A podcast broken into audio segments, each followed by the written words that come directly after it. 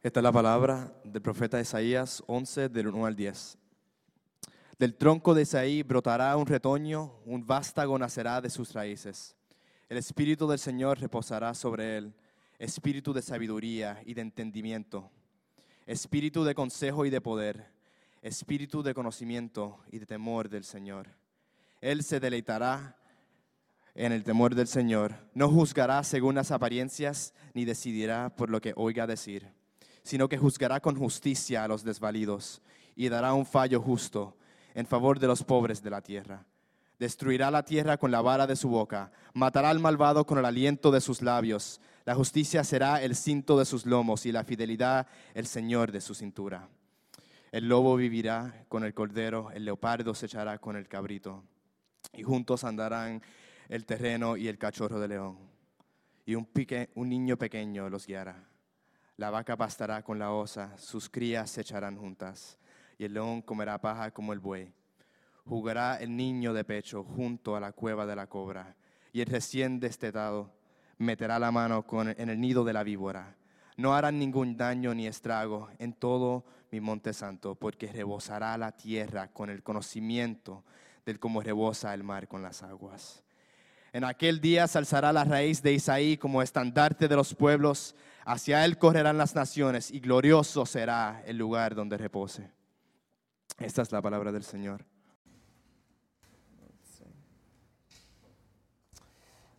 Pues buenos días, mi nombre es Ronnie, yo soy uno de los pastores aquí en la travesía. Estoy agradecido de, estoy agradecido um, de adorar con ustedes. Um, estamos justo en el medio del Adviento y Adviento es la temporada donde la iglesia recuerda y celebra cuando Cristo vino por la primera vez a su pueblo.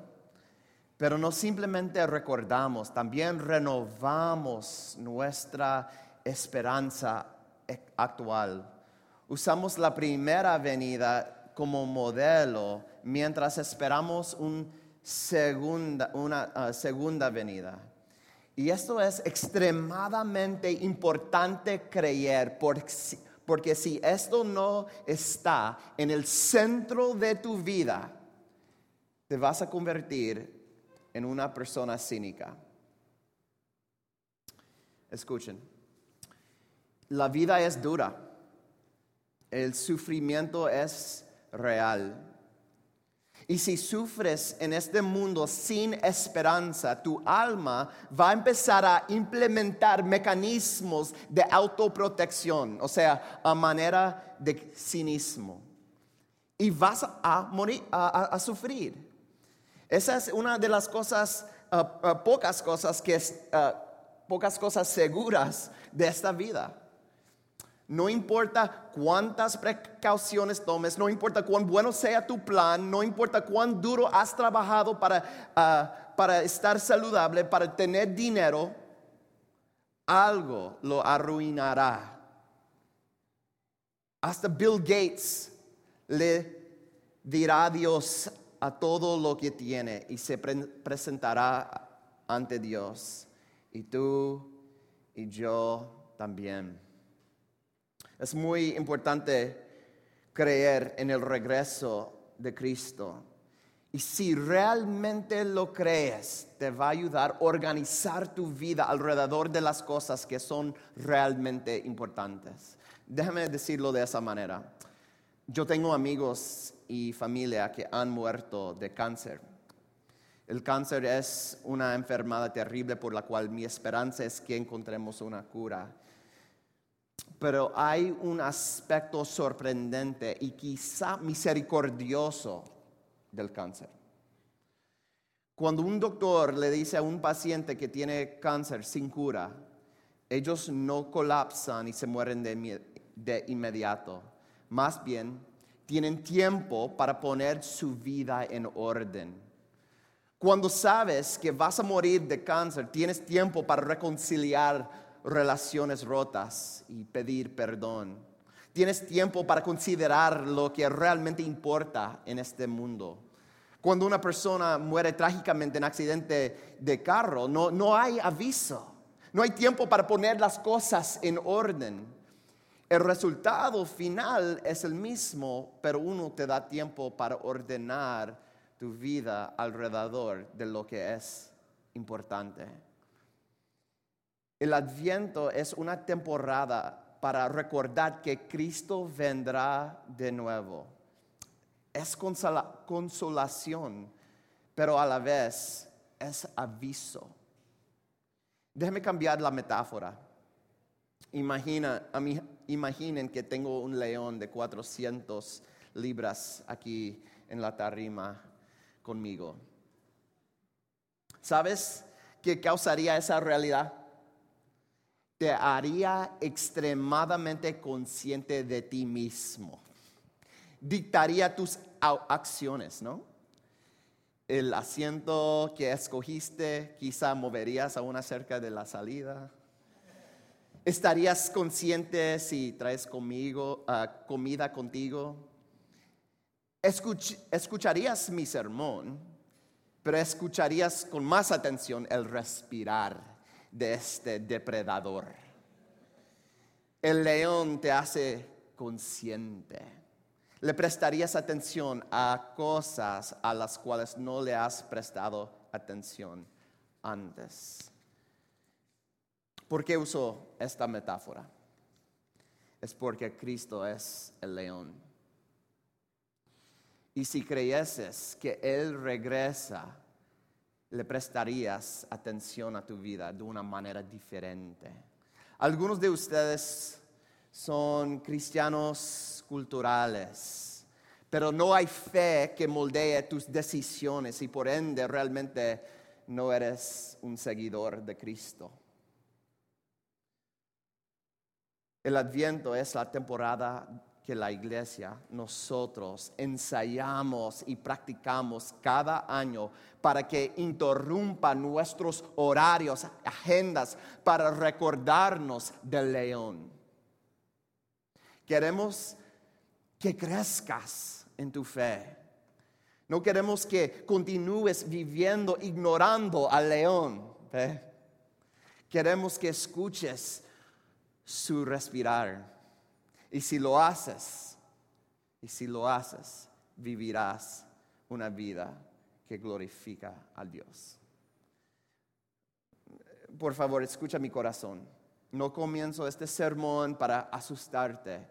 Más bien quiero que, que sientas la esperanza del retorno de Cristo. Si no crees que Él va a regresar, entonces todas tus decisiones malas te van a definir. Hace dos años vi una foto muy sobria, alarmante en Facebook. Era el día de Navidad y una señora tomó una foto de su mesa de comedor. Y la mesa estaba preparada para una solo persona.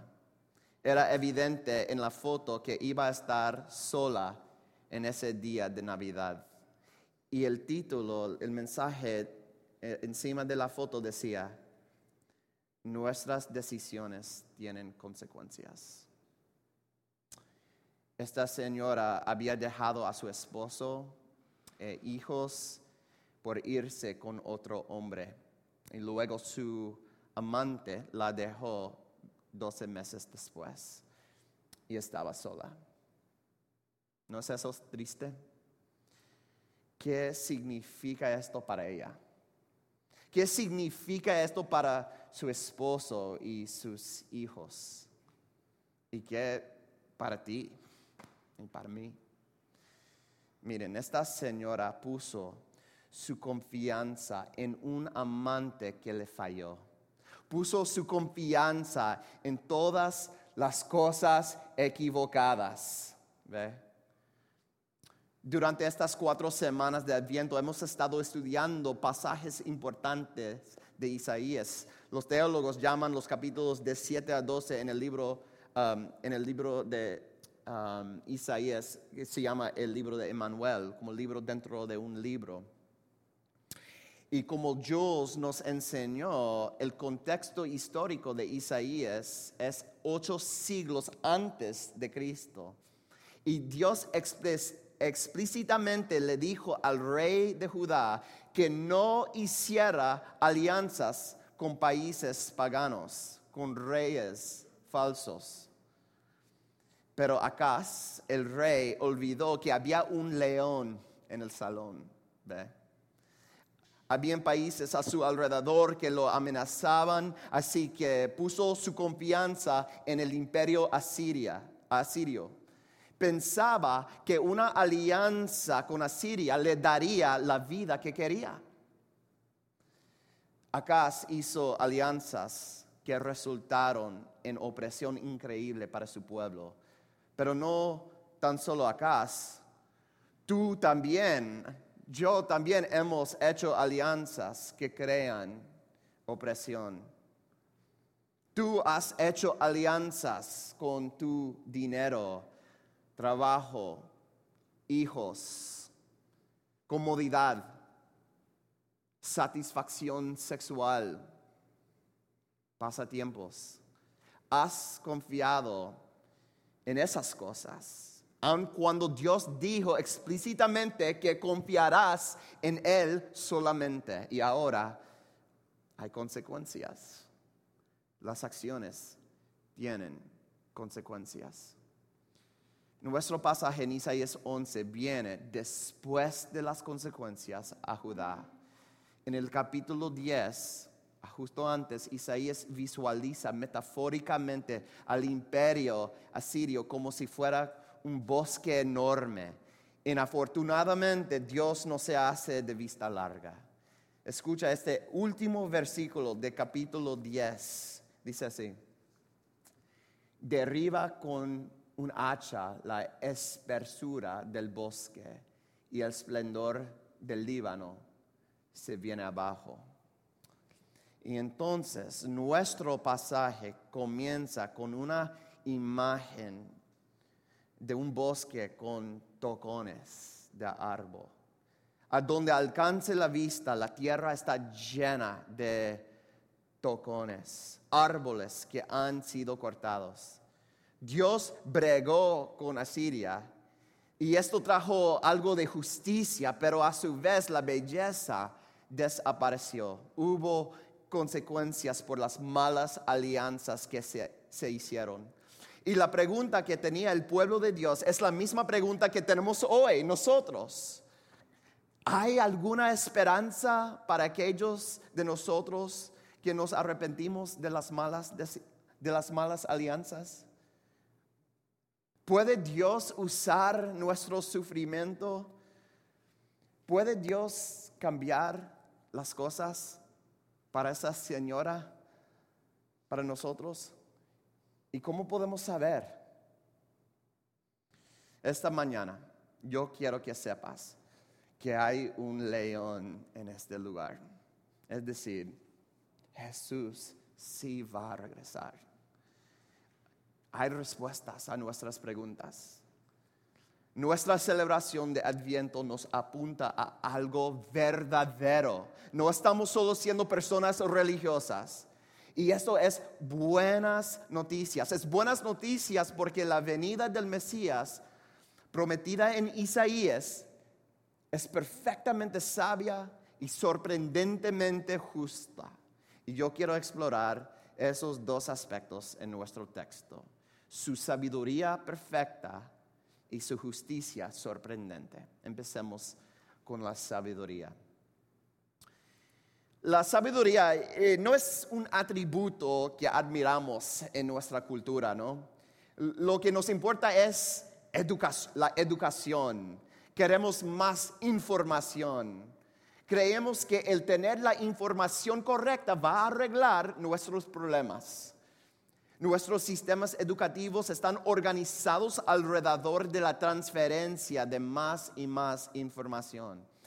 Y si quieres hacerle daño a alguien, no le llamas imprudente o necio, ese no duele, no duele tanto, lo llamarías ignorante. Ser ignorante parece ser mucho peor que ser necio. Sin embargo, dentro de la cosmovisión bíblica, la sabiduría y el conocimiento tienen una relación extremadamente importante.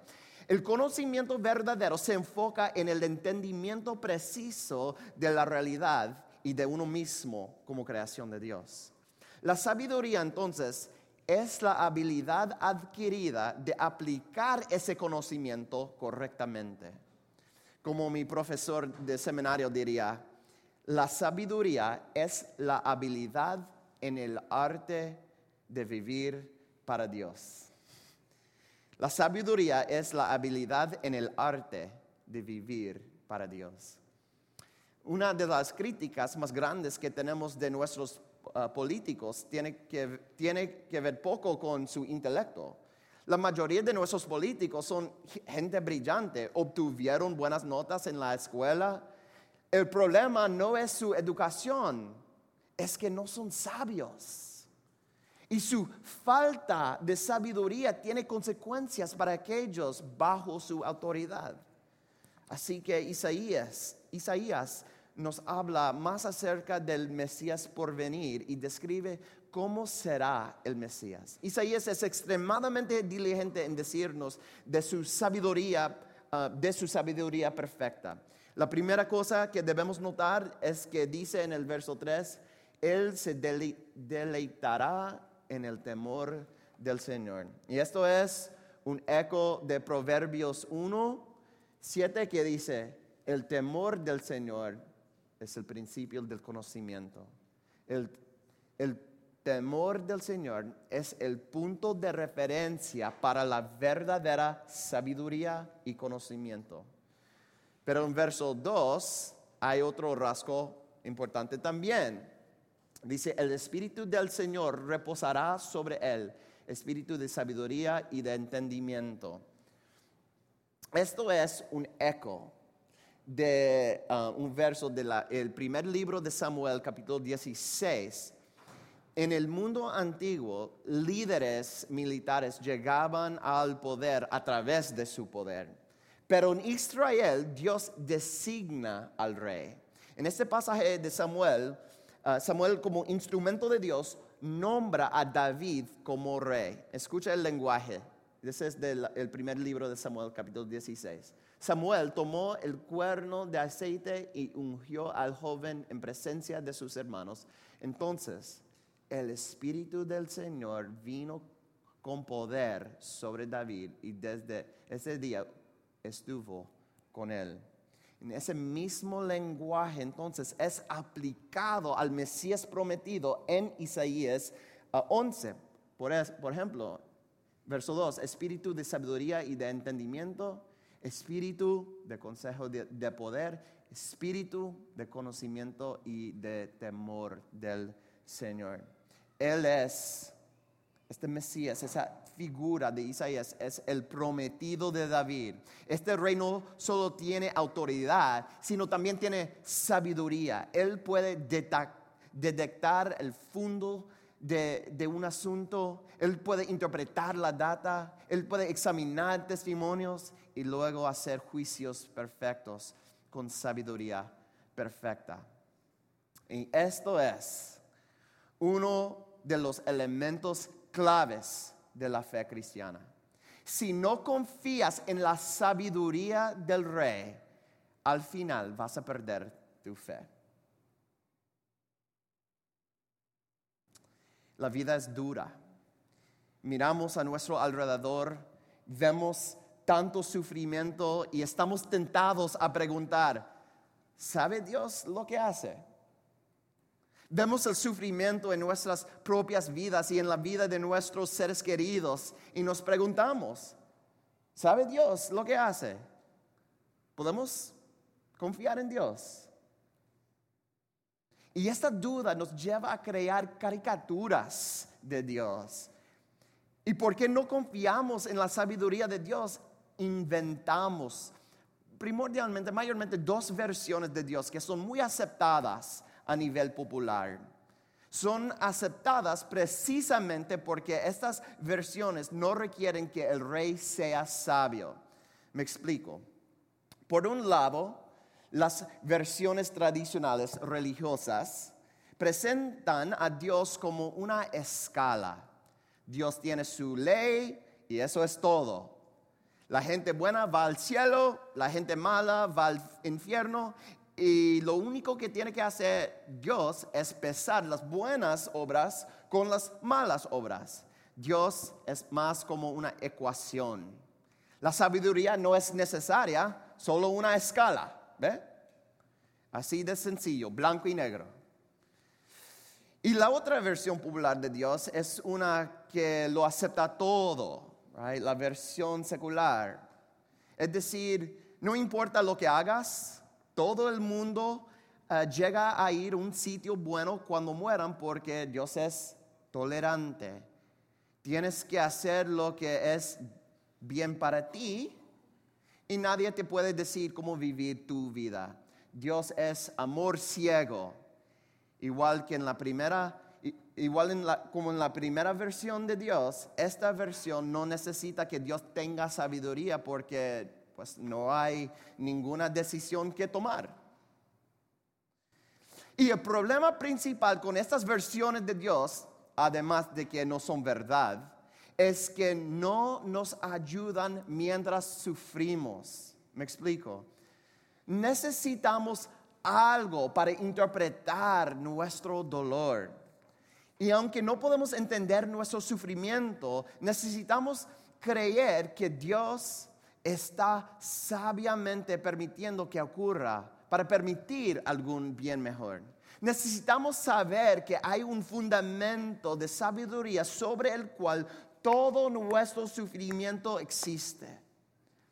Como seres humanos, necesitamos saber que hay propósito y significado para nuestra existencia, aun cuando no podemos saber todos los detalles. Así es como traemos sanidad y consolación a nuestro dolor.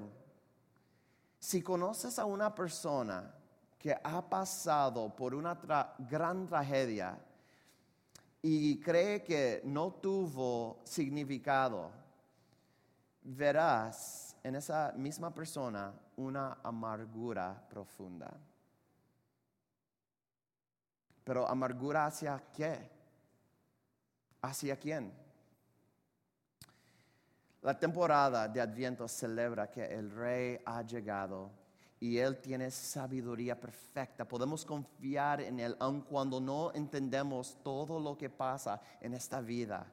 Él es perfectamente sabio y su sabiduría no es como la nuestra. Nuestra sabiduría se basa en apariencias. ¿Y, y cuántas veces hemos tomado malas decisiones basadas en apariencia. Un novio o novia, comida, ropa, un trabajo, y nos dio remordimiento. Pero la sabiduría de Dios es diferente. Por ejemplo, dice, no juzgará según las apariencias, ni decidirá por lo que oiga decir esta contrasta la sabiduría del humano con la de Dios. El ser humano mira la apariencia exterior, pero Dios ve más profundo. Él va detrás de las apariencias a las verdaderas realidades del corazón. Isaías nos está ayudando a entender a Jesús. Este pasaje nos ayuda a entender la belleza del adviento Jesús es perfectamente sabio y ha llegado y vendrá por el pobre y el oprimido. En el verso 4 Isaías dice que Él juzgará al pobre. Dice, juzgará con justicia a los desvalidos y dará un fallo justo en favor de los pobres de la tierra. Destruirá la tierra con la vara de su boca, matará al malvado con el aliento de sus labios. Juzgar no significa condenar, significa arreglar, rectificar. ¿Ves a Cristo en este texto? Este rey se pone en pie por aquellos que sufren para representarlos con sabiduría. Eso es lo que hace Jesús. Él representa al débil. Él es quien le puede dar sentido a nuestra tristeza. Su autoridad no es para la explotación, su autoridad se ejecuta en sabiduría perfecta. Ahora, lo que caracteriza, a este rey no es tan solo su sabiduría perfecta, sino también su justicia sorprendente. Déjeme explicar lo que yo quiero decir con justicia sorprendente. En nuestro texto, y en contra ah, del mandamiento de Dios, Acaz, el rey malvado de Judá, hizo una alianza con Asiria. Y justo como se les había advertido, Asiria se aprovechó de Judá y eso resultó en opresión.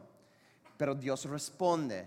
La visión era del bosque y de Dios tomando una hacha al bosque entero. Y Judá recibe justicia. El bosque ha sido tumbado y un remanente del pueblo de Dios sobrevive. Ellos reciben justicia punitiva, pero eso no hace que todo mejore, ¿no? Imagina a una mujer que fue violada el criminal va ante el juez y es echado a la cárcel. Hay justicia punitiva, pero la mujer todavía vive con el dolor. ¿eh? Un juez humano no puede hacer que la violación nunca, ah, hacer que la violación nunca pasara. La justicia humana es muy limitada.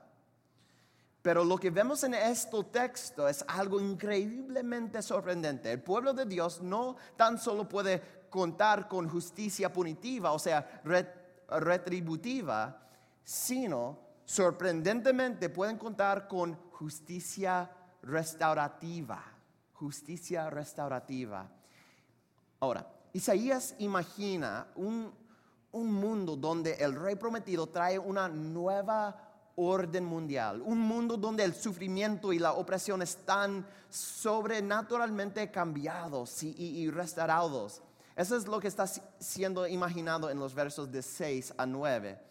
En vez de un lobo ah, cazando un cordero para comérselo, tenemos el lobo vivirá con el cordero y el leopardo se echará con el cabrito. el león juega con el corderito y ambos llevan un niño, mira aquí. Y juntos andarán el ternero y el cachorro del león, y un niño pequeño los guiará. Y la vaca y el oso comerán la misma comida, la vaca pastará cerca del oso. Y luego el bebé jugará seguro cerca de la guarida de la cobra. Un infante jugará con serpientes sin temor. Este lenguaje metafórico tiene dos propósitos. Por un lado, animales como el leopardo, el león y el oso representan poderes imperiales que cesan de usar su autoridad para oprimir por otro lado, imagina un futuro donde los instintos eh, depredadores en todas las partes de la creación van a ser redimidos. Los enemigos se convierten en amigos. La creación entera será redimida y reimaginada en los cielos nuevos y la tierra nueva. Cuando regrese el rey, él comenzará su proyecto de crear una nueva orden mundial. Y eso no es simplemente que las cosas malas van a ser castigadas, sino también que el sufrimiento y el dolor van a ser invertidos, o sea, revocados. La justicia de Dios va a ser sorprendente, va a ser restaurativa. Años atrás tuve una pesadilla terrible. Era uno de los, unos, esos sueños que realmente pensaba que estaba despierto y era muy um, vívido. En mi sueño, mi esposa um, Amanda murió en un terrible accidente y ocurrió frente de mí, a mí. Y yo la tenía en mis brazos mientras um, ella moría. Y podía sentir las emociones. Um, estaba llorando y mientras lloraba me desperté. Y me di cuenta de que yo estaba llorando porque mi uh, almohada, almohada estaba mojada con mis lágrimas. right? Pero resulta que mi esposa estaba viva. right? El horror y la realidad de mi sueño instantáneamente se hicieron irreales. Y mientras seguía acostado en la cama, experimenté un gozo profundo que no había experimentado antes. Mi sueño se sentía tan real y sin embargo se hizo irreal. ¿Ve? Era como si mi realidad cambió. Mi realidad fue revocada. Eso es lo mejor que puedo hacer para ilustrar lo que está pasando en el texto. El rey prometido, cuando viene, él ejecutará justicia sorprendente. Los culpables no tan solo van a ser castigados, sino, sino que Él revertirá los efectos de un mundo donde los depredadores hacían lo que querían. Él realmente va a crear una nueva realidad de paz, una nueva orden mundial. Este no, no es tan solo justicia punitiva, sino justicia restaurativa. Y solo los creyentes, los cristianos, seguidores de Cristo pueden afirmar esa realidad. Cuando los oyentes originales escucharon sobre este rey prometido, les dio el valor para seguir viviendo, aun bajo circunstancias difíciles.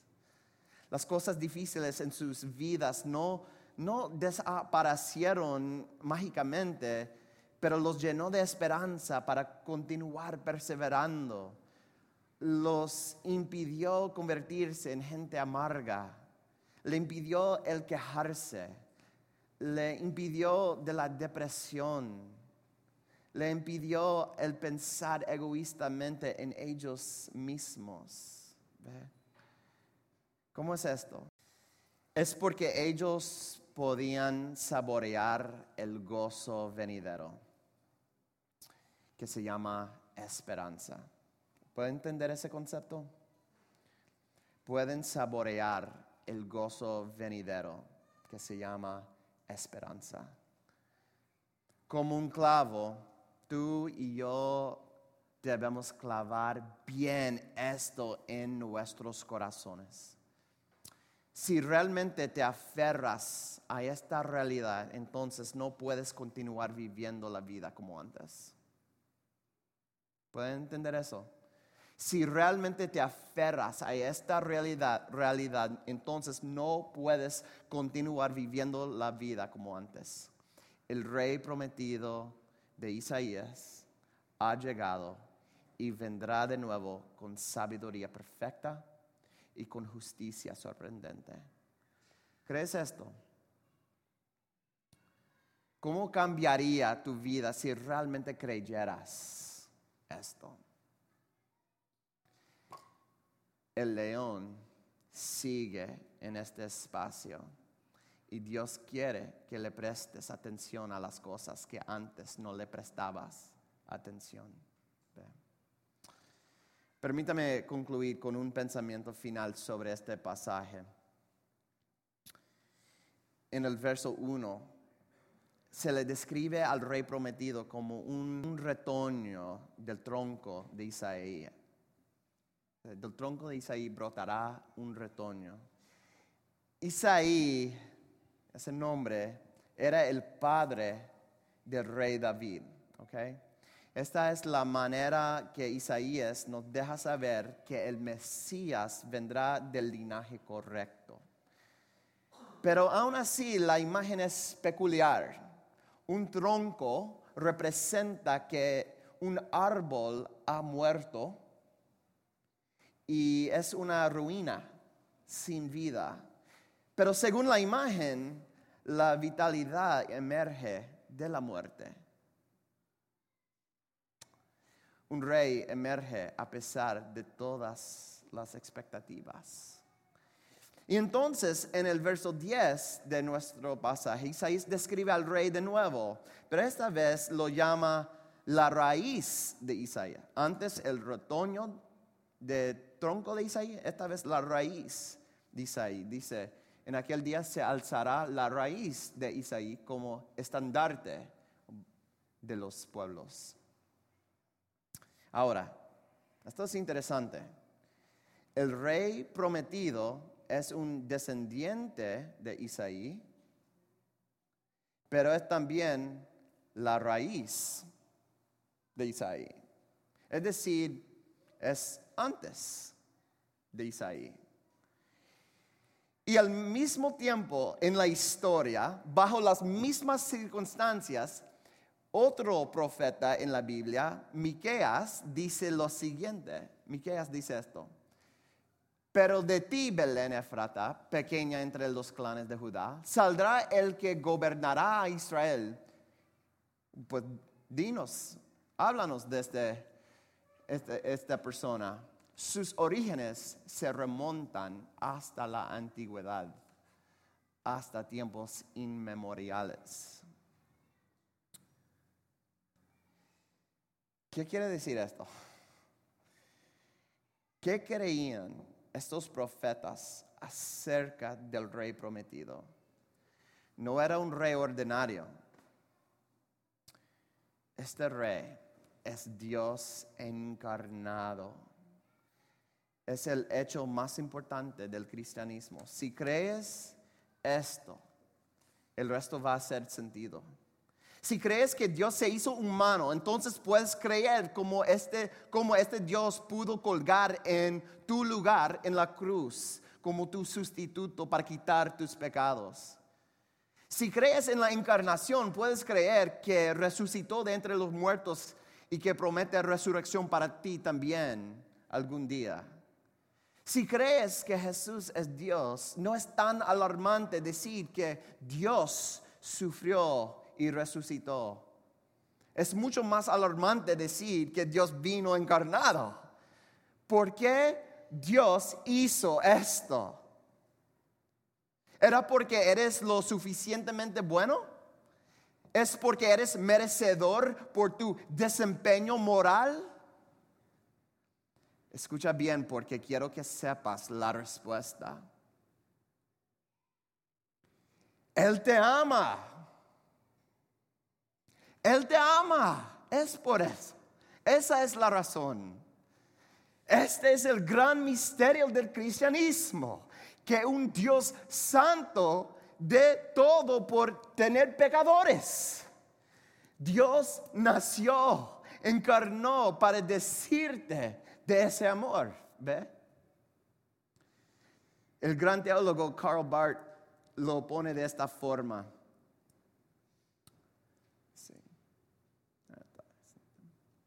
Una foto de él.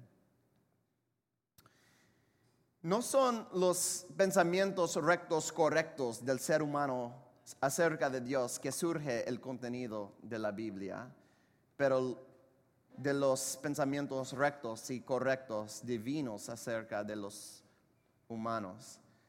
La Biblia no nos dice cómo hablar con Dios, sino que Él nos dice a nosotros. No cómo encontramos un camino hacia Él, pero cómo Él ha procurado y encontrado el camino hacia nosotros.